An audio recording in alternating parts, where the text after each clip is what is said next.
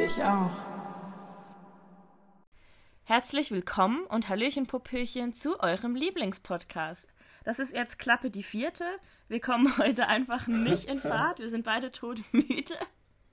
Und äh, also eigentlich wollten wir die Folge schon gestern aufnehmen. So viel können wir schon mal verraten, so um den ganzen so einen guten Vibe zu geben, wo wir gerade stehen wenn wir schon so nur halb Bock haben, diese Folge aufzunehmen, wie sollte es dann bei unseren ZuhörerInnen sein?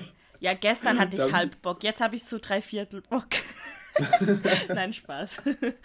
Nein, eigentlich freue ich mich, weil es ist ein spannendes Thema, oder? Und wir haben natürlich auch ein sehr, sehr cooles Gewinnspiel vorbereitet. Also, falls ihr da Bock drauf habt, ähm, zwei sehr, sehr interessante Bücher zu äh, gewinnen, dann bleibt auf jeden Fall bis am Ende der Folge dran. Da erklären wir dann nochmal alles genau, wie das eigentlich funktioniert und was ihr machen müsst, damit ihr die Bücher gewinnen könnt, weil wir haben nämlich drei Buchpakete zu verlosen. So viel kann schon mal gesagt sein. Und es geht um die beiden Bücher. Ihr kennt sie vielleicht trotzdem und Gott von Ferdinand von Schirach. Ähm, Gott wurde ja auch verfilmt von der ARD. Das war ja ein Film, der hat eigentlich relativ große Wellen geschlagen, so ein bisschen wie Terror, ihr Urteil. Da hatten wir auch schon mal kurz drüber geredet, Rainer mit diesem Flugzeug, äh, das der Soldat eben abgeschossen hat, um das Stadion zu retten. Und jetzt ist es eben wieder so ein ähnliches TV-Prinzip. Also es geht um die Sterbehilfe. Es geht weniger darum, ob Sterbehilfe erlaubt sein äh, sollte, weil das ist in Deutschland ja schon erlaubt. Sondern, also ich meine eher diese Beihilfe zum, zum, zum Suizid. Ähm, sondern eher, ob man das moralisch vertreten kann, das zu machen. Und es geht eben ja, Serena, worum geht's denn grob in Gott? Also was ist da so der Plot von? Also es geht um einen Mann, der seine Frau verloren hat. Ich glaube, das war, glaube ich, auch an Krebs, oder? Genau. Ähm, und der ist dann halt eigentlich der Meinung, dass er von seiner Hausärztin, wenn ich das richtig im Kopf habe, äh, wünscht er sich eigentlich Sterbenshilfe und möchte halt sterben. Und jetzt steht er vor dem, wie sagt man dem, Ethik? Wie sagt man dem? Ethikrat. Ethikrat. genau, Ethikrat. Ähm, ja, und da gibt es halt dann einfach die Diskussion, inwiefern das okay ist und ob da die Hausärztin mithelfen darf, ob das für Ärzte irgendwie moralisch ähm, in Ordnung ist oder nicht. Und ja, das ist eigentlich eine ganze Diskussion. Das ist ja auch ein Theaterstück, also es ist auch so geschrieben. Ähm, genau, und das besprechen wir jetzt, was auch ein bisschen, was wir davon denken, oder? Auch wenn das mega schwierig genau. ist. Ich finde das auch total spannend, irgendwie diese Theaterform, weil, mhm. obwohl es ja gar nicht so viel Text tatsächlich insgesamt ist, hat man trotzdem das Gefühl, dass der Autor sich in jede einzelne Figur genau hineindenkt und diese Argumente auch nachvollziehen kann und sie auch für den Leser oder die Leserin nachvollziehbar erklärt. Und das finde ich super, super spannend.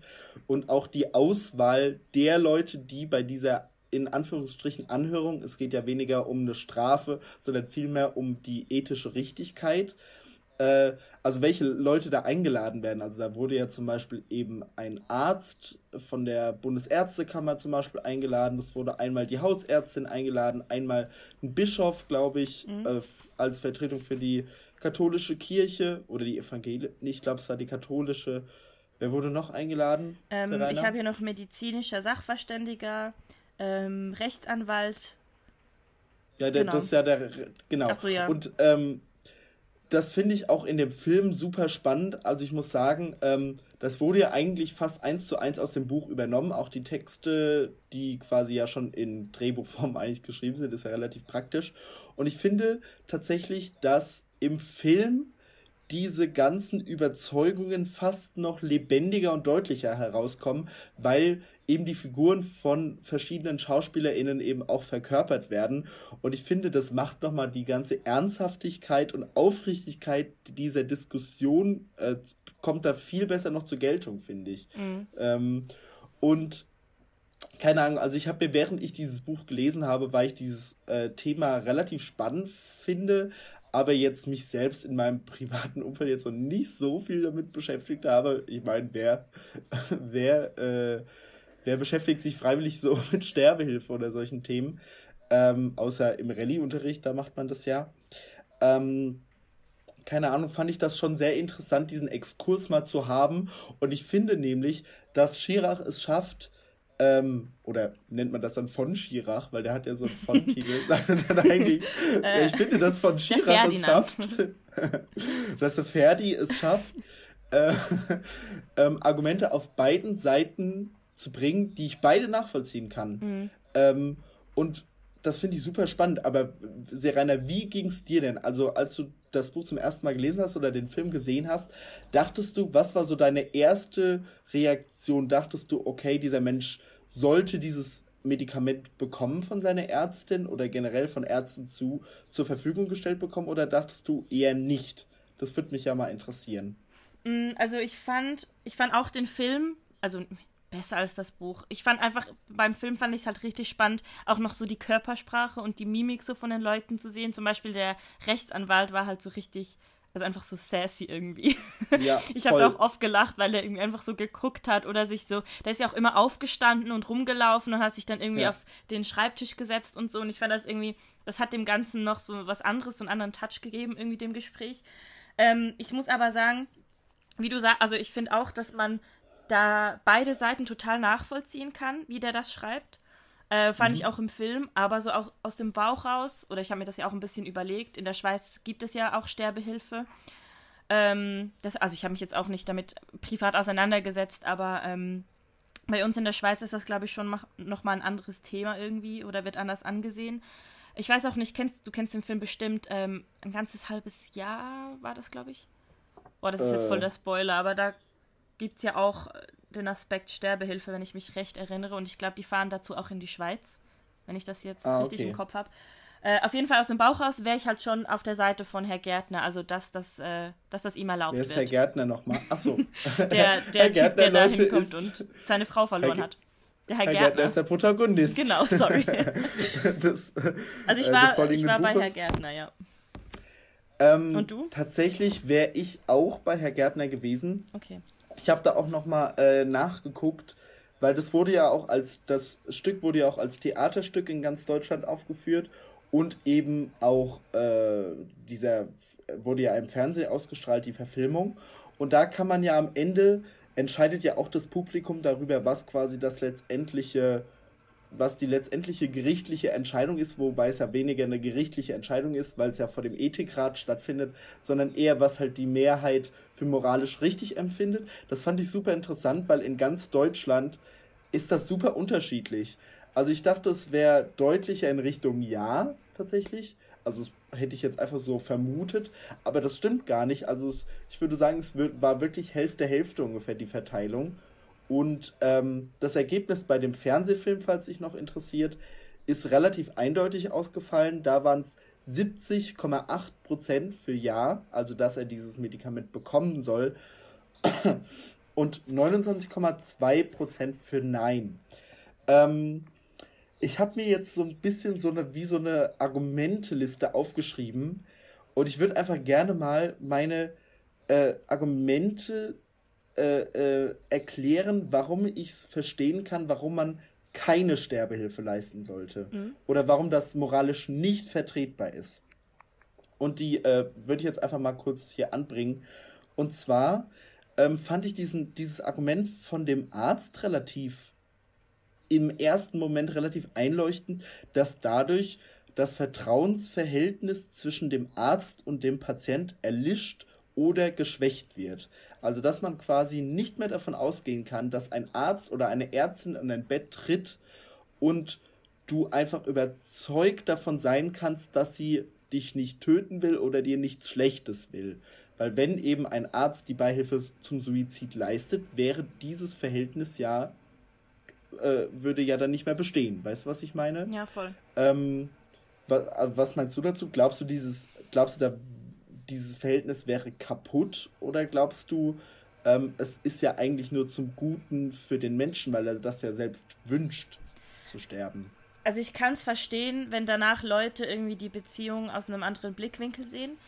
Ich persönlich hätte aber irgendwie kein Problem. Also mich, mich würde das eher beruhigen, wenn ich wüsste, dass mein Arzt mir da hilft. Ich weiß nicht, das, aber das ist natürlich jetzt mega individuell, aber ich verstehe es natürlich, wenn jetzt irgendwie der Durchschnitt der Gesellschaft irgendwie findet, nee, das äh, da ist die Beziehung zwischen mir und meinem Arzt irgendwie komisch. Also verstehe ich ja, schon, kann doch. Ich, kann ich nachvollziehen. Äh, welches Argument ich auch noch ganz gut fand, war, ähm, dass man ja sich dann darüber auch Gedanken machen muss, ab wann ist mein eigenes Leben denn noch lebenswert und dass man da vielleicht in diese in dieses Denken reinrutscht, dass der Tod verhandelbar wird. Mhm. Also dass man darüber verhandelt, welcher Mensch sollte leben und welcher nicht und dass es vielleicht auf lange Sicht zum Beispiel, wenn alte Senioren sich denken, alte Senioren ist auch super unnötig, doppelt gemoppelt, aber wenn sich dann Senioren denken, okay, ich bin für die Gesellschaft eher eine Belastung als eine Förderung und ich zum Beispiel meine, gut, meine Enkel müssen jetzt für mich aufkommen, und äh, haben selbst nicht genügend, keine Ahnung, Geld, was sie in ihre eigene Rente zum Beispiel einzahlen können, weil der Generationenvertrag einfach nicht mehr funktioniert, ähm, dann könnte es schon sein, dass die Leute sich dann eben viel schneller auch zu dem Entschluss kommen, ja, okay, ich möchte mein Leben nicht mehr weiterleben, einfach weil es für die ganze Gesellschaft nichts mehr bringt. Und dann wird der Tod eben verhandelbar. Und das finde ich eigentlich einen ganz interessanten Ansatz, ähm, weil das natürlich alles hypothetisch ist. Das könnte so sein, wenn es eben äh, weiterhin erlaubt ist. Aber ähm, spannender Ansatz, weil das ja auch so ein bisschen in Richtung Euthanasie und Nationalsozialismus geht, wo eben auch darüber diskutiert wurde, ob das Leben noch lebenswert ist. Genau mit diesem Begriff wurde das ja auch quasi bezeichnet. Und das fand ich irgendwie ganz spannend. Also so habe ich das gar nicht gesehen tatsächlich als äh, ich nur das Szenario gehört habe von dem Buch. Wie ging dir das damit? Mhm, also, was ich hier vielleicht noch anfügen möchte, ist so das mit diesen Kindern. Also, dass ja da, ich weiß nicht mehr in welchem Land das war, aber dass sich da auch Kinder dann irgendwie zur Sterbehilfe entschieden haben. Und das finde ich halt schon heftig, wenn dann ein neunjähriger Junge ankommt und sagt, ja, ich möchte halt sterben. Da müsste man ja das dann auch das ganze System nochmal umdenken und dann irgendwie auch ausmachen, ja, ab wann ist das denn okay? Also dürfen da nur volljährige Leute irgendwie hingehen Na gut, oder? Aber gab es nicht dieses Beispiel in dem Buch von äh, Leuten, von Leuten, die nicht volljährig waren, mhm, ähm, ja, ja. die aber so krasse Schmerzen hatten, dass es für sie wirklich eine Erlösung war, quasi nicht weiterzuleben. Ja, klar, aber. Und ich bin mir auch unsicher, ob. Ich weiß nicht, ob das. Ähm, ob, ob diese Möglichkeit so stark genutzt werden würde. Also in Ländern, wo es ja schon länger erlaubt ist als zum Beispiel in Deutschland, sagen ja die Zahlen, dass das nicht drastisch angestiegen ist, überhaupt nicht. Mm, ja, ja, das habe ich einfach, auch, auch das Gefühl, ähm, dass das jetzt nicht irgendwie ein Problem werden würde, aber es ist halt trotzdem, ich meine, ich stelle mir da so ein bisschen die Mutterrolle vor, wenn jetzt dein Kind sagt, es möchte halt sterben und also, Ja, aber wenn dein Kind nur noch Schmerzen hat, ist dann der Selbstmord egoistisch? Finde ich nämlich nicht. Nee. Aber ich könnte mir vorstellen, dass das für viele Eltern also klar, das ist dann egoistisch aus den Eltern. Also finde ich jetzt ein bisschen aus der Sicht der Eltern. Aber stell dir vor, dein, oder dein sechsjähriges Kind war ja, glaube ich, auch ein Beispiel. Also keine Ahnung, da müsste man halt, eben, das wäre dann halt Diskussionspotenzial auf jeden Fall. Ich würde ja. jetzt auch äh, mich eben, wie du sagst, dafür entscheiden, weil ich glaube nicht, dass das dann mega Anstieg gäbe und dann plötzlich alle Kinder irgendwie Sterbehilfe wollen. Überhaupt nicht. Ich meine, da redet man ja dann auch drüber und das ist ja dann nicht von heute auf morgen, äh, wo man da einfach hingeht spontan. Aber ja, das ist äh, spannend, weil ich finde auch diesen Gedanken, dass man nicht selbst entscheiden kann, wann das Leben zu Ende geht, finde ich irgendwie ein bisschen beklemmt, muss ich sagen. Irgendwie habe ich während dem Lesen mehrfach so das Gefühl gehabt, dass wenn Leute dir vorschreiben, dass du einen, eines natürlichen Todes zu sterben hast oder, oder nicht selbst entscheiden kannst, wann dein Leben zu Ende geht, dass dann das Leben ein bisschen wie ein Gefängnis mhm. wirkt, weil du selbst ja nicht weiter existieren möchtest oder nicht einen dringenden Lebenswunsch eben mehr verspürst und du nicht diese Entscheidung frei treffen kannst, zu sterben zum Beispiel. Ähm, und dann fühlt sich das so an, als wäre man so isoliert und gefangen und man kann eben, ähm, ich glaube, er hat einmal den äh, Vergleich mit einem Notausgang gewählt, den ja, finde genau. ich super passend, dass man eben diesen Notausgang nicht wählen kann. Und mhm. das ähm, finde ich eine sehr, sehr erschreckende Vision irgendwie. Also, dass man selbst nicht alle Hebel anziehen kann und sagen, nee, ich möchte nicht mehr, äh, sondern dass die Gesellschaft dich quasi zwingt, weiter zu leben. Ja, finde ich irgendwie ganz schön krass, irgendwie, diese Vision. Ähm, keine Ahnung. Und dass man ja nicht an Schläuchen sterben will, sondern wirklich selbst entscheidet, ja, halt äh, so ein bisschen wann man in Würde, oder? Genau, mhm. in Würde, autonom, dass man wirklich eigene Entscheidungen trifft, das finde ich schon sehr nachvollziehbar, muss ich ganz ehrlich sagen. Ähm, und es geht ja auch nicht wirklich, ob äh, es geht ja auch nicht um das Sterben müssen, sondern um das Sterben dürfen, mhm. so weißt du. Also äh, niemand muss ja die Entscheidung treffen zu sterben. Das ist jeder, jedem Individuum selbst überlassen. Ähm, und deswegen finde ich es auch ein bisschen befremdlich, dass dieser Arzt aus dieser Bundesärztekammer dieses äh, Ethos der Ärzte Boah, ja. viel weiter höher stellt als das gesellschaftliche Ethos. Mhm. Weißt du, was ich meine? Obwohl dieser, dieser Eid ja nicht mal irgendwie schriftlich irgendwo festgehalten wurde, sondern dass dieser hippokratische Eid, glaube ich, heißt er, der ist ja nirgends so richtig festgeschrieben oder den schwört man ja nicht richtig, sondern, und deswegen finde ich das so krass, dass das irgendwie so eine äh, übertriebene Stellung hat in dieser Diskussion. Ja, da war richtig ja, festgewachsen irgendwie. So. Also, ja. ja. Was ich mir halt immer so überlegt habe bei dem Buch, als ich es gelesen habe, ich weiß nicht, ich hatte irgendwie. Also, obwohl ich ja eigentlich auf der Seite von Herr Gärtner war, dachte ich mir so, ey, wie krass wäre das, wenn du jetzt einfach weißt, du, du dich da anmeldest und du einfach weißt, so dann sterbe ich und du hast einfach so einen Tag dafür, also so ein Datum. Du weißt einfach so, keine Ahnung, wäre das jetzt morgen, ey, heute ist mein letzter Tag.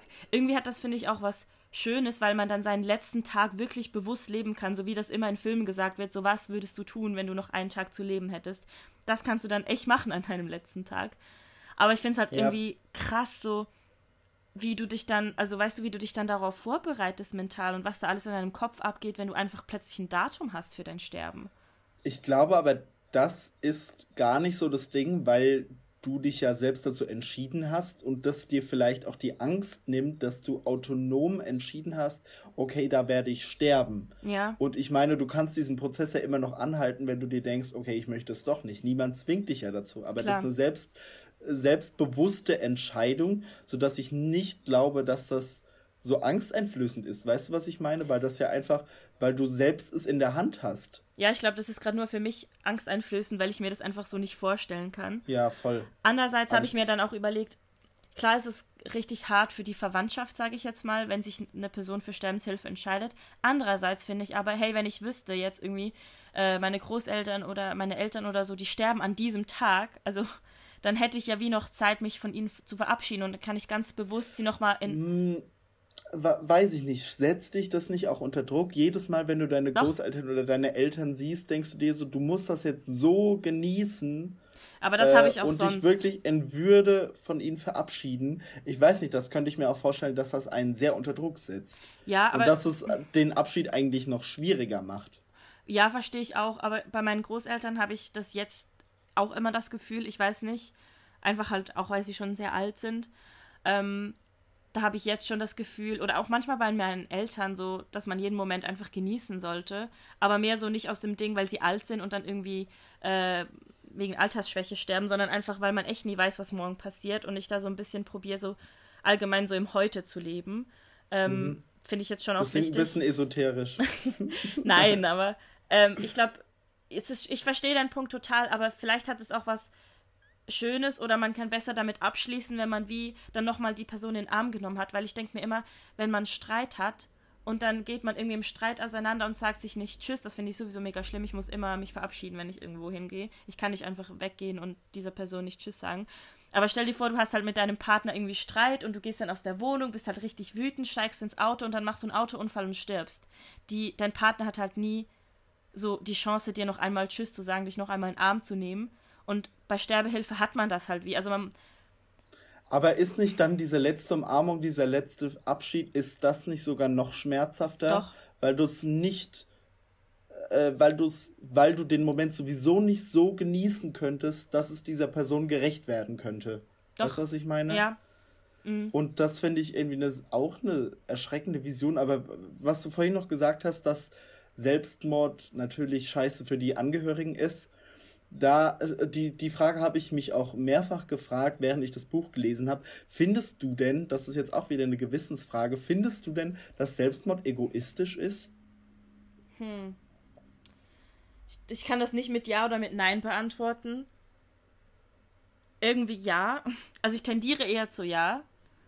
Aber mhm. ich will jetzt nicht sagen, dass ich das komplett, dass ich die Leute verurteile und dass ich das irgendwie total, ich weiß auch nicht, äh, ich denke mir halt nur immer bei so Sachen, wenn ich das lese, dass sich Leute vor einen Zug geschmissen haben und dann hat dieser Zugfahrer oder diese Zugfahrerin einfach ein lebenlanges Trauma, kann nicht mehr normal leben, hat immer diese Bilder vor Augen.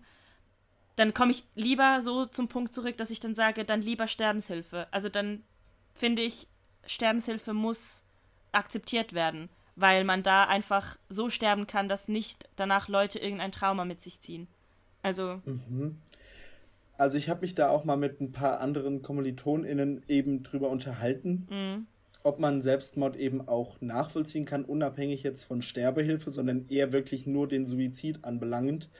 Ähm, und ich vertrete da sogar eher die Meinung, zu Nein zu tendieren. Also ich finde Selbstmord nicht selbstsüchtig oder egoistisch oder eher nicht egoistisch, weil ich glaube, dass ähm, es geht jetzt wirklich in, in meinem Gedankenspiel weniger darum, dass man wirklich Schmerzen hat, sondern dass man wirklich einfach nicht mehr den Wunsch verspürt zu leben. Also es geht jetzt gar nicht so um wirkliche Schmerzen, dass man davon erlöst wird, von diesen Qualen, sondern es geht auch einfach darum, dass zum Beispiel die Lebenslust halt einfach erlischt.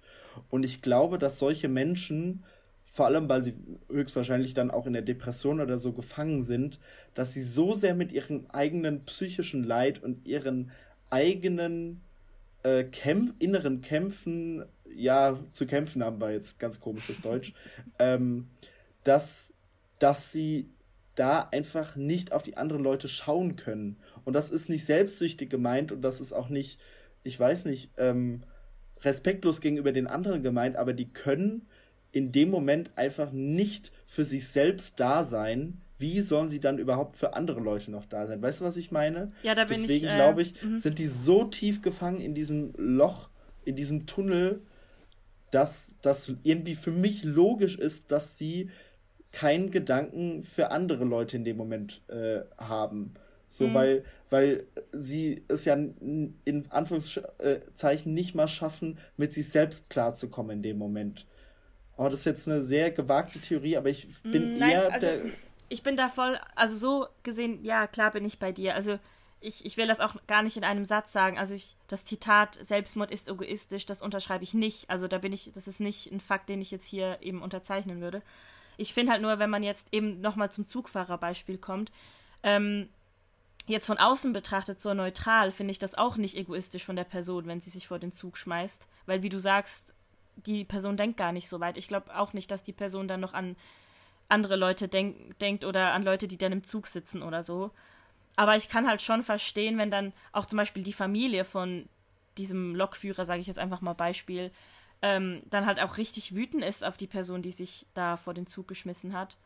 Also weißt du, so ja, dass sie dann richtig so, das kann man natürlich das nachvollziehen. Egoistisch ja. finden. So, ich meine, klar, aus neutraler Sicht ist das immer einfach zu sagen, so, nee, das ist nicht egoistisch, aber wüsste ich jetzt, dass mein, mein Freund oder mein Bruder oder so ein Trauma hätte, weil irgendwie jemand auf die Straße gelaufen ist oder vor seiner Nase irgendwie die Brücke runtergesprungen ist oder so. Weißt du, wie ich meine? Dann mhm.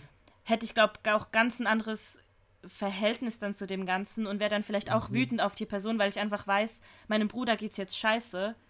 Äh, der kann ja. nicht mehr normal leben. Der hat jetzt auch Depressionen.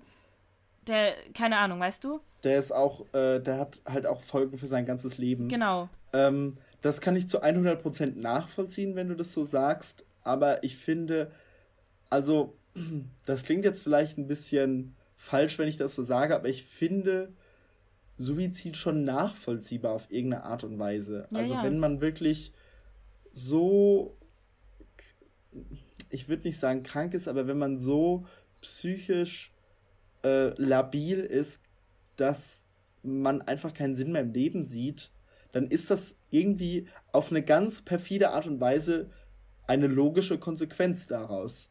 Mein Leben, ich habe mein Leben nicht mehr im Griff, ich kann, ich habe mich selbst nicht mehr im Griff, deswegen beende ich das.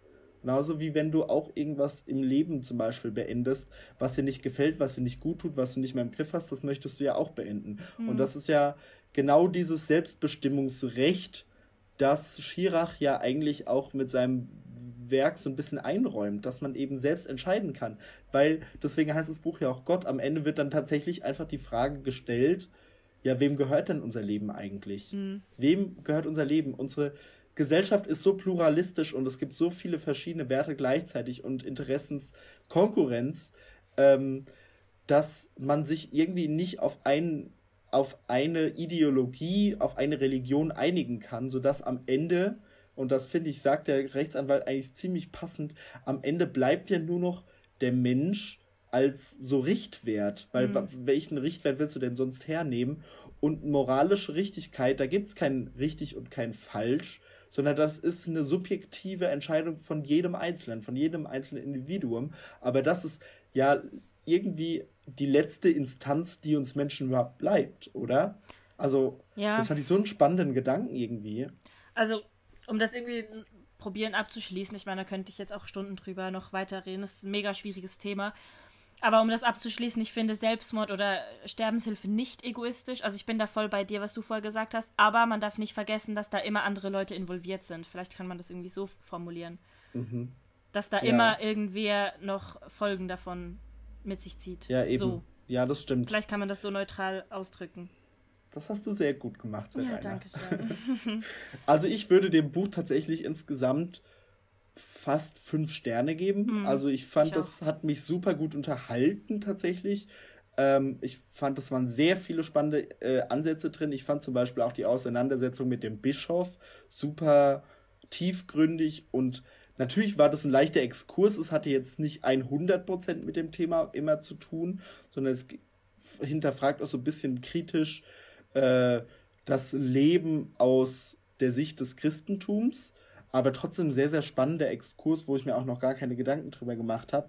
Und ich fand vor allem auch die Schlussplädoyers von beiden Seiten, vor allem von dem Rechtsanwalt, ich weiß jetzt gar nicht mehr, wie er heißt, super spannend ja, und super Fall. stark auch, weil halt wirklich dann provokativ die Frage gefragt wurde, wem gehört unser Leben? Sind die Ärzte wirklich Gott? Ähm, äh, nach diesem, nach dem Theaterstück sind noch so zwei, drei Essays oder so mit angefügt, die fand ich sau langweilig. Ja, muss ich äh, also ehrlich also gestehen, ich auch. dann konnte ich überhaupt nichts mit anfangen. Nee, das, das war dann auch so, das Buch war für mich beendet und dann habe ich so umgeblättert und dachte so, scheiße, jetzt muss ich das auch noch alles lesen. Ich hatte so gar ja, keinen Bock. Da habe ich dann auch so ein bisschen ernüchtert irgendwie mit dem Buch aufgehört, obwohl mhm. das ja nicht die äh, Arbeit von dem Autoren ist, sondern halt wirklich von irgendwelchen ja. externen Fachleuten, pipapo. Ähm, das fand ich dann ein bisschen langweilig, deswegen würde ich wahrscheinlich viereinhalb Sterne geben. Was mich noch interessiert hätte, wären so äh, Quellen- oder Recherchetipps. Ich bin ja Ressortjournalist. Natürlich. Für die Leute, die es nicht wissen. Aber das wäre doch mega interessant, wenn er so einige, keine Ahnung, Bücher, mhm. Internetartikel oder so empfohlen hätte. Wenn man sich näher mit der Materie beschäftigen möchte, hätte ich noch cool gefunden. Ja, das stimmt. Ähm, deswegen insgesamt sehr gute viereinhalb Sterne. Ferdi, hast du gut gemacht. Ich wollte noch, ich wollte noch kurz an, also ich fand die Schlussszene fand ich auch richtig krass, auch im Film, wie der dann aufgestanden ist, der Rechtsanwalt, und dann eben so diese Fragen gestellt hat, so wem gehört unser Leben. Das war so irgendwie, ich habe mich da voll angesprochen gefühlt, so ich muss jetzt darüber nachdenken, weißt du, also ich habe mich so richtig ja. involviert voll. gefühlt. Aber was ich noch sagen wollte, ich, ich, ich weiß jetzt nicht, ob das ein bisschen respektlos ist, aber ich muss halt echt lachen bei dem Game of Thrones Vergleich weil, äh, wann wurde der nochmal gezogen? Ich weiß nicht mehr genau. Ich glaube, der Bischof hat irgendwie was gesagt und dann meinte halt der Rechtsanwalt, eben weil er so sassy war, so, ja, ist das Game of Thrones oder das ist ja wie ein Game of Thrones oder so. Und er ja, hat das stimmt. im Film einfach so geil rübergebracht. Und ja, ja es war eigentlich voll kindisch von ihm. Und ich glaube, ähm, die, die Frau, die das dann geleitet hat, hat dann, glaube ich, auch irgendwie was gesagt, so, das ist jetzt gerade richtig unpassend von ihm. ähm, aber irgendwie was, ich weiß nicht, ich fand es irgendwie witzig. Ja. Hey, äh, apropos Gericht, muss ich ganz kurz äh, eine kleine Anekdote mit einfügen, weil ich gucke gerade wieder, ich bin gerade wieder so richtig into irgendeine Serie. Uh, ich bin gerade okay, wieder so richtig in der Serie drin und zwar How to Get Away with Murder. Oh, muss äh, da habe ich gucken. zwischendrin, ähm, also ich hatte die ersten drei Staffeln mit meinem Bruder zusammen geguckt, fand die mega geil. Aber irgendwie habe ich dann irgendwann nicht weitergeguckt. Die vierte Staffel hat mich so ein bisschen verloren, weil es dann irgendwie so verwochen war, die Handlung. Aber ich bin gerade wieder sowas von Intuit. Ne? Also ich muss einfach mal ganz kurz sagen, die Anw also es geht ja vor allem um eine Top-Anwältin, die sich ja selbst dann irgendwie in so äh, während sie andere Leute immer noch richtig krass vor Gericht vertritt, auch selbst so ein bisschen in äh, Verbrechen so rein verstrickt und dann versucht mit ihren Studenten da irgendwie wieder rauszukommen und so weiter. Und es ist so eine komplizierte Handlung. Aber wie cool ist bitte diese fucking Anwältin? Also Annelies Keating ist so krass. Also ich finde das so spannend, wie diese Figur so gleichzeitig vor dem Gericht sass, also sie ist einfach die Sassiness in Person vor äh, dem Gericht, sodass man als Zuschauer teilweise Gänsehaut hat, einfach wenn sie so richtig geil argumentiert und alle Leute so richtig in den Boden äh, wegdiskutiert und so richtig gut ist. Und trotzdem kriegt man halt gleichzeitig mit, wie sie so mega die psychischen Probleme hat. Sie ist Alkoholikerin, sie hat richtig viele äh, Traumata, musste sie in ihrem Leben schon durchleiden. Und die ist trotzdem noch so eine starke Person, aber man sieht sie trotzdem so in ihren zerbrechlichsten Momenten super, super große Empfehlung. Ich liebe diese Serie. Ich bin gerade sowas von gehypt irgendwie und freue mich jeden Tag, da weitere äh, Folgen zu gucken, weil es einfach so gut ist. Also wirklich, wer sich eine Gerichtssendung angucken will, die nicht so staubtrocken kacke ist, dann guckt euch bitte diese Sendung an. Die ist sehr, sehr gut. Danke, so. mache ich. So, und trotzdem äh, sind wir da. da haben wir jetzt direkt rübergeleitet zu einem ähm, ich möchte sagen, weniger interessanten Buch, für mich zumindest. Wie ging es dir denn damit, Rainer? Weil äh, Ferdinand von Schirach hat ja, weiß ich nicht, im Juli, August, Oktober irgendwann äh, noch ein Buch rausgebracht mit dem Autoren Alexander Kluge zusammen. Und das Buch heißt Trotzdem. Wie ging es dir denn? Es hat nur so 80 Seiten, ich habe es hier gerade in der Hand, ist relativ dünn, man kann es gut äh, in der Hand halten. Ähm, wie ging es dir denn mit diesem kleinen Büchlein, Serena? Ja, also vielleicht, weil ich halt Gott zuerst gelesen habe, habe ich irgendwie sowas ähnliches erwartet, sowas, was richtig tiefgründiges, was ich darüber nachdenken kann ähm, und auch mega so Gesprächsstoff jetzt führt. Ich glaube, man kann schon auch drüber diskutieren, auf jeden Fall, aber es hat mich jetzt Worum nicht so denn gecatcht. In dem Buch? Worum geht es denn in dem Buch? Ja, so grundsätzlich um, um das. Um, um ich muss gerade richtig nachdenken. Du hast, es, du hast, das Buch auch richtig verstanden, oder? Äh, Corona, grundsätzlich, oder? Corona ja, und sagen. wie uns das einschränkt und äh, ich habe, ich muss euch ehrlich gestehen, also es gab da mal, wie hast du das vorhin genannt, einen geschichtlichen, äh, historischen irgendwas, ähm, Exkurs, Exkurs ja. genau. Und da habe ich dann irgendwie äh, nicht mehr so aktiv aufgepasst. Äh, aufgepasst. mitgedacht. Genau. Dass wir aktiv Sorry. ja, das war jetzt nicht so. Wobei ja eigentlich die Form des ganzen Buches super vielversprechend ist. Also es ist quasi wirklich auch wieder in Theater oder mhm. in Dialogform verfasst, wie die beiden sich quasi unterhalten. Und ich finde das auch super stylisch. Man kann sich das richtig vorstellen, wie sie in so ganz schweren Sisseln, äh, Sesseln ja. sitzen, mit so Zigarren irgendwie noch äh, im Mundwinkel. Die haben noch so ein, keine Ahnung, so ein Whiskyglas irgendwie in der Hand und, und die siezen sich auch einfach konsequent, finde ich irgendwie auch ganz stylisch. Ja. Ähm, und es geht halt wirklich, also sie haben nicht den Anspruch an sich, so, ähm, so ein Thema, glaube ich, zu äh, durchleuchten, sondern eher über die generelle gesellschaftliche Situation während des Lockdowns mhm. zu schwafeln. Und ich nenne es wirklich Schwafel, weil es ist trotz 80 Seiten wirklich geschwafelt teilweise. Ähm, und ich finde, auch wenn es mir jetzt nicht so gut gefallen hat wie Gott, dass trotzdem einige spannende Anekdoten auch mit drin waren. Es war trotzdem spannend. Aha. Äh, wie oft willst du den Gag eigentlich noch machen, Rainer? ähm, zum Beispiel, dass er eben, äh, dass die beiden diese Entwicklung problematisch finden, dass während des Lockdowns viele Menschen freiwillig auf ihre Grundrechte verzichten. Und wenn man mal irgendwie, natürlich ist da auch immer von der Bundesregierung, das sagen sie am Anfang auch, muss natürlich immer eine Abwägung getroffen werden. Steht eher jetzt äh, die Grundrechte im Vordergrund oder eben das Leben von vielen Menschen. Und hier stehen ja klar die, äh, das Wohlbehalten der Menschen im Vordergrund. Aber trotzdem ist es irgendwie interessant, wenn man mal drüber nachdenkt. Natürlich ist Lockdown scheiße und jeder ist gerade auch wegen dem grauen Wetter in einem Corona-Tiefpunkt. Jeder ist angepisst, dass jeder Tag gleich ist und nichts mehr so richtig spannend ist im Leben und nichts passiert. Aber trotzdem ähm, akzeptiert man ja die Umstände. Weißt du, was ich meine? Trotzdem mhm. denke ich mir ja so, ja, es ist schon richtig, was, äh, was die Vorgaben sind. Ähm, außer, wobei, also habt ihr eigentlich eine Ausgangssperre gerade in bei euch?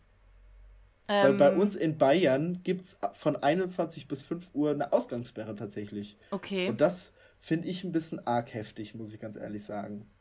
Also äh, bei uns waren halt, ähm, da haben die hab, äh, gemerkt, dass es nicht so sinnvoll war. Hm, warum wohl? Nee, sorry, das war jetzt voll die Kritik an die Schweizer, an den liechtensteinischen Staat. Finde ich auch ghost politisch. nein, nein. Ähm, nein, aber die haben halt bei uns zum Beispiel die Cafés und Restaurants haben die halt um irgendwie sieben oder so geschlossen. Und da sind halt einfach alle Leute vor sieben essen gegangen. Also, und dann waren halt die Restaurants richtig überfüllt, weil halt alle vor sieben halt essen gehen wollten.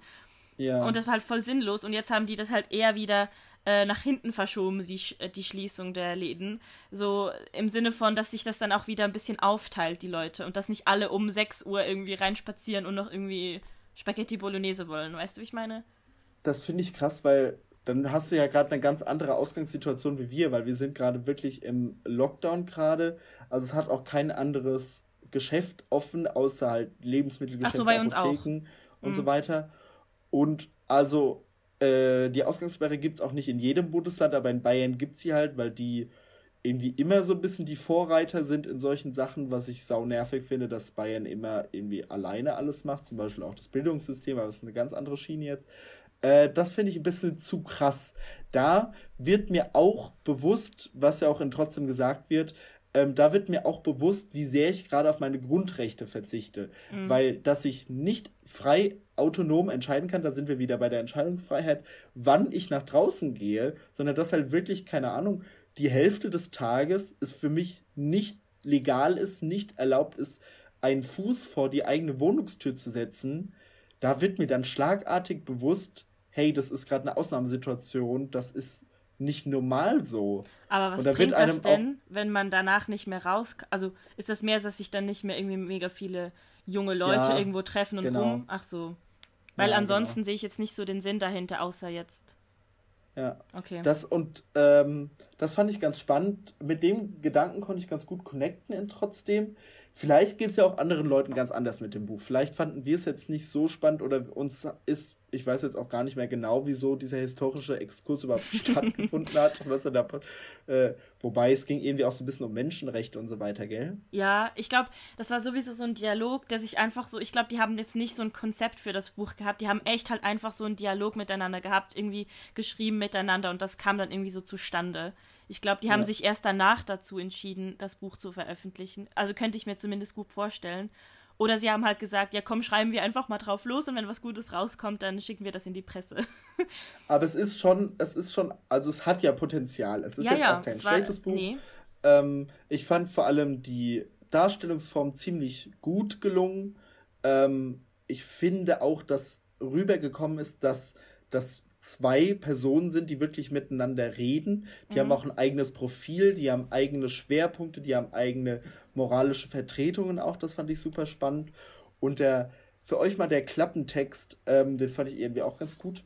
Das Coronavirus hat uns an eine Zeitenwende gebracht. Beides ist jetzt möglich. Das Strahlende und das Schreckliche. Die neue Dystopie. Die neue Dystopie von Suzanne Collins.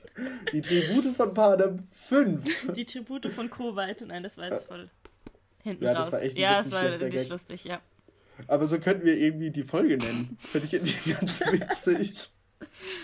Oh Mann. Die Tribute von Covid-19. Oder finde ich irgendwie ganz gut. Ja, lass mal. Okay, Serena, ähm, wir haben jetzt noch ein Winsch, äh, Gewinnspiel zu verkünden. Äh, falls euch diese beiden, wir haben das jetzt mal kurz thematisch angerissen, diese beiden Bücher. Vor allem Gott, da habe ich mir sehr, sehr viele Sachen markiert, weil ich wirklich sehr, sehr viele Gedankengänge und es gibt wirklich, es ist kein langes Buch, aber es gibt trotzdem so viele spannende Anekdoten, äh, weil ich das einfach super spannend fand, kann ich euch wirklich nur ans Herz legen. Ähm, deswegen möchten wir diese beiden Bücher an euch unters Volk bringen. Und dafür wurde uns freundlicherweise vom Luchterhand Verlag, Luchter, Luchterhand Verlag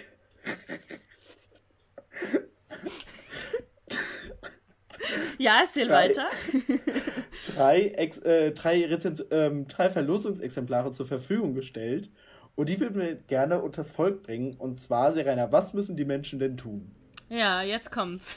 ganz viel. Weißt nein. du selbst überhaupt? Ja, ja, ich weiß es noch. Ich, ich kann mich noch erinnern. Ganz, ganz schwach dran. Nee, ähm, wir werden einen Beitrag dazu hochladen auf finde ich auch Podcast auf Instagram. Und für das. Was lachst du jetzt schon wieder? Ich, probiere hier seriös zu bleiben. Wir ja, werden da. Seriöse Sera. Nee. Nee, nicht. lass mal. Ähm, wir werden einen Beitrag dazu hochladen und da könnt ihr kommentieren. Und wenn ihr da kommentiert, dann kriegt ihr ein Los. Und wenn ihr das noch in die Story repostet, damit wir wieder mal schön Werbung kriegen dafür, dann kriegt ihr zwei Lose. Und wir haben uns noch überlegt, dass wir quasi noch ein extra Los für die Leute ähm, bereitstellen, die bis jetzt noch dran geblieben sind und sich die Folge aktiv angehört haben. Und zwar, wenn ihr uns das Codewort dieser Folge äh, persönlich nennt, ähm, dann kriegt ihr noch zwei extra Lose. Und das äh, Codewörter, Rainer, um, um mich neckig ein bisschen über deine Aussprache in der letzten Folge lustig zu machen, würde ich einfach mal Haruki Marukami. Die armen Leute. Okay, Marukami ist das äh, äh, Codewort, okay? okay? Wenn ihr uns einfach nur eine Nachricht schickt mit hier, hör mal, Marukami, äh, dann kriegt ihr zwei extra Lose. Sehr nice. Viel Glück, die Daumen sind gedrückt. Ich, wir wünschen euch ganz viel Spaß mit, dem, äh, mit den beiden Büchern, weil wir auch sehr viel Spaß mit den beiden Büchern haben. Super Werbung machst du hier, super Werbung.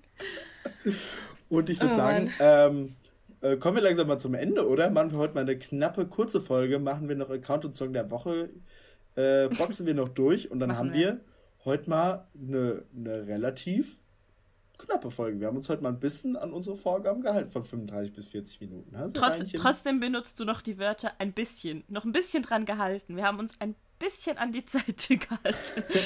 also es hat noch, äh, es gibt noch Steigerungspotenzial hier. Ja, willst Nein, du. Unser Podcast Nein. ist perfekt. Natürlich. Nee, aber willst du mal deinen Account vorstellen? Ja, möchtest du ja. mich anmoderieren? Ja. Account der Woche. Heute präsentiert von Johannes Streb. Das klang ein bisschen äh, dirty hier mhm. heute im Finde ich Podcast. auch. Go sexy. Schon vergessen. Go sturdy. ähm, und zwar möchte ich heute eine Bookstagrammerin nominieren, die äh, es eigentlich auch schon länger verdient hat. Und ich verstehe auch noch nicht, warum sie jetzt erst in unsere Liste kommt.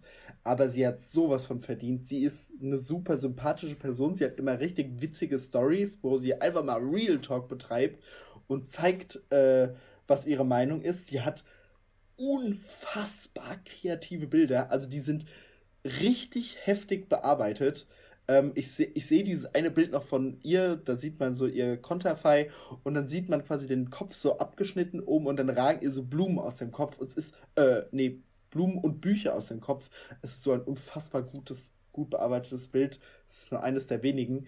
Es geht um die liebe Ma von Languages of Dreams. Die ah, natürlich.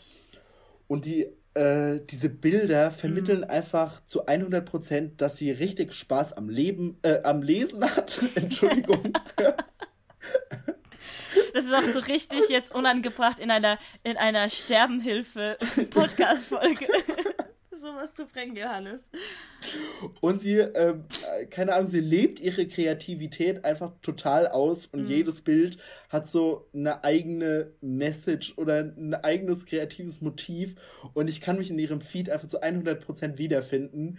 Ganz viel Liebe geht, geht an dich raus. Du bist eine sehr, sehr knuffige Person. Danke, dass es dich auf Bookstagram gibt. Völlig verdient geht der Account der Woche an dich, liebe Ma. Der Song der Woche Heute präsentiert von Serena Traub. Ich weiß auch nicht, was ich gerade nachmachen wollte. Also dirty ist das bestimmt nicht. Ja, finde ich auch, hat halt viele Facetten. Ist halt so. so, wir sind heute auch politisch geworden. Serena hat erstmal gegen den liechtensteinischen Staat gebasht, hat ein paar politische Forderungen an den schweizerischen Staat ausgesprochen, weil sie sich da in der Materie auch zu 100% auskennt. Natürlich, natürlich. Nein, aber mein Song der Woche, der soll ein bisschen Hoffnung bringen, weil wir jetzt ja doch ein bisschen ein krasses Thema besprochen haben, ein schweres Thema. Ähm, und zwar ein deutsches Lied. No Time to Die. Alter. Von Billie Eilish. Ich, ich meinte eigentlich Born to Die von Lana Del Rey. Sorry. oh Gott, das ist gerade richtig unter der Gürtellinie. Oh, herrlich. Oh, Lana Del Rey ist aber wirklich, ich bin gespannt auf ihr neues Album. Wie findest du die neue Single? Nice. Sehr nice. Das Musikvideo habe ich aber, mein bester Freund hat mir gezeigt und ich war dezent verwirrt. Das Ende hat mich dezent, ja, ich versteh's auch dezent nicht verwirrt, aber ist okay. Ist Lana Del Rey eine Werwölfin? Leute? Wissen wir nicht. Wissen wir da nicht. müssten wir eigentlich mal eine eigene Folge drüber machen. okay, äh, deine Begründung, ja. wieso Born to Die? Nein, es ist nicht Born to Die, das war jetzt ein Witz. Ach so, das war Als ob ich jetzt Born to Die genommen hätte für diese Folge. ich habe gesagt, es bringt Hoffnung, das Lied. du, egal. Also, es ist ein deutsches Lied, habe ich euch auch schon gesagt. Aber ja, es ist. es ist von Crow. Und zwar mhm. bringt er ja gerade richtig, also wie ich finde, nice Lieder wieder raus. Und das Lied heißt Hoch. Und es geht darum, dass es einfach wieder hochgeht im Leben. Es geht um Hoffnung. Und der erste Satz, ich habe das Lied gehört und der erste Satz, ich, ich habe echt, ich weiß noch, ich habe bei Spotify auf Pause gedrückt und habe nochmal am Anfang, zum Anfang geskippt und musste den Satz einfach nochmal hören. Ich bin auf Lyrics gegangen und habe den nochmal gelesen. Ich finde, Vielleicht, ich weiß nicht, ob das jetzt einfach gerade ich bin, aber du musst dir das anhören und mir den ersten Kannst du mir Satz... jetzt bitte auch diesen Satz nehmen? Nee, das sage ich jetzt extra nicht, weil die Leute sich jetzt so eher unsere Spotify-Playlist anhören. nee, Warte. du googelst jetzt nicht. Doch, ich google Ja, jetzt. aber behalt das für dich. Du musst dir das mit dem Sag Song hören. Mir, wie Nein! Du musst dir das mit dem Lied anhören. Falls ihr gerade richtig zusammengezuckt seid, als ihr gerade irgendwie gejoggt seid oder keine Ahnung, was ihr gerade macht, weil sie Rainer so rumschreit. Ja, ich weiß. Ich finde ihre Stimme auch sehr nervtötend. nee, aber äh, krass, dass jetzt auch mal ein Crow-Lied hier in unsere Playlist kommt. Da wird sich der Flo, liebe Grüße gehen raus an dich aus meinem Studium, äh, ist das jemand, wird sich sehr freuen, mhm. weil er übel, der, der ist wahrscheinlich fast so sehr Crow-Fan wie ich Lady Gaga-Fan. Ah, echt? Und du Harry Styles-Fan. Okay. Ja. Und äh, deswegen würde er sich, glaube ich, sehr, sehr freuen. Grüße gehen raus an dich. Uh, there's just no time to die. Und mit diesem Zitat von der lieben Billy beenden wir die heutige Folge, Serena, oder? Nice. Sehr cool. Dann äh, bis nächste Woche. Danke, dass ihr bis heute dran geblieben seid und denkt an euer Codewort und macht beim Gewinnspiel mit. Wir freuen uns auf eure Teilnahme und bis nächste Woche. Tschüssi.